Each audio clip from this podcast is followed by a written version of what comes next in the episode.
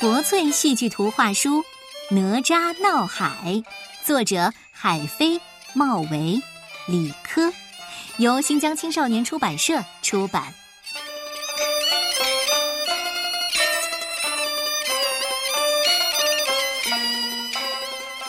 哪吒天生与众不同，母亲辛苦怀胎三年零六个月。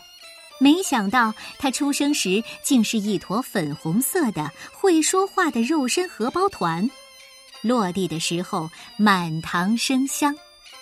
哪吒的父亲李靖是陈塘关的总兵，见夫人生下一个怪胎，担心招来不祥之祸，举剑就砍。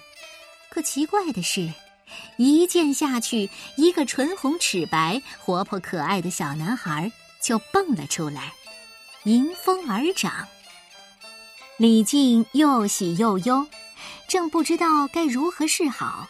忽然听到乾元山金光洞太乙真人前来贺喜，仙长把神童收为徒弟，取名哪吒，给他服了能壮筋骨、长力气的仙丹，希望他长大之后可以叱咤风云。太乙真人还赠送了乾坤圈和火尖枪，两样护身法宝给哪吒，并嘱咐他苦练本领，日后好为百姓排忧解难。哪吒年纪虽小，志气却比天高。他每天去海边苦练功夫，无论寒霜酷暑、刮风下雨，从不耽误。转眼过了七年。小哪吒练就了一身的本领，把那乾坤圈舞得千变万化，火尖枪使得神出鬼没。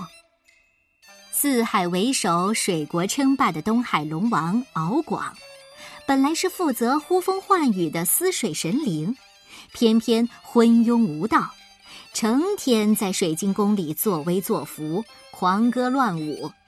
因为敖广的失职。陈塘关已经连续三年滴雨未下，这田地干枯龟裂，庄稼颗粒无收，百姓苦不堪言。无助的百姓只好在龙王寿辰之日献上了猪羊等贡品，期望天下风调雨顺。不料残暴的龙王却派龙太子和夜叉来抢百姓家的童男童女，好当寿宴的下酒菜。该死的龙王，不管百姓死活，还来抢童男童女，真是欺人太甚！哪吒挺身而出，与龙太子和夜叉展开了激战。不出几个回合，夜叉就被那哪吒打得毫无还手之力。那龙太子也不是哪吒的对手，被哪吒用乾坤圈三下两下打出原形，抽筋剥皮，为百姓除了害。东海龙王见爱子遭到如此惨祸，气势汹汹的来找哪吒报仇，却被打得落荒而逃。哪吒的父亲李靖又气又怕，逼他交出了乾坤圈和火尖枪。不料东海龙王又召集其余的三海龙王和水兵水将卷土重来，一时间疯狂宇宙、雷鸣电闪、滔天巨浪拍向了陈塘关。哪吒要与恶龙决一死战，可惜手中没有了制胜的法宝。看着肆意蔓延的洪水，听着百姓们苦苦挣扎的呼喊，哪吒悲愤交加，决定牺牲自己来保全乡邻。他长啸一声，举剑自刎。百姓们为舍己救人的哪吒悲嚎哭泣。那情景感天动地，哪吒的魂魄化作了一枚灵珠子，像离弦的箭一般飞向了师傅太乙真人的乾元山。太乙真人为徒儿的勇敢和仗义深感欣慰，他命人采来红荷和白藕，施展法力，让哪吒死而复生。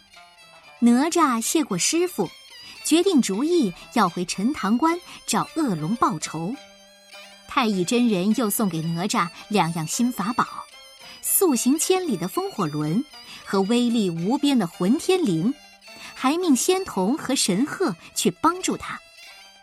哪吒回到陈塘关和父母相见，忽然听到有人禀报东海龙王，又蛮不讲理的抢走了乾坤圈、火尖枪和童男童女。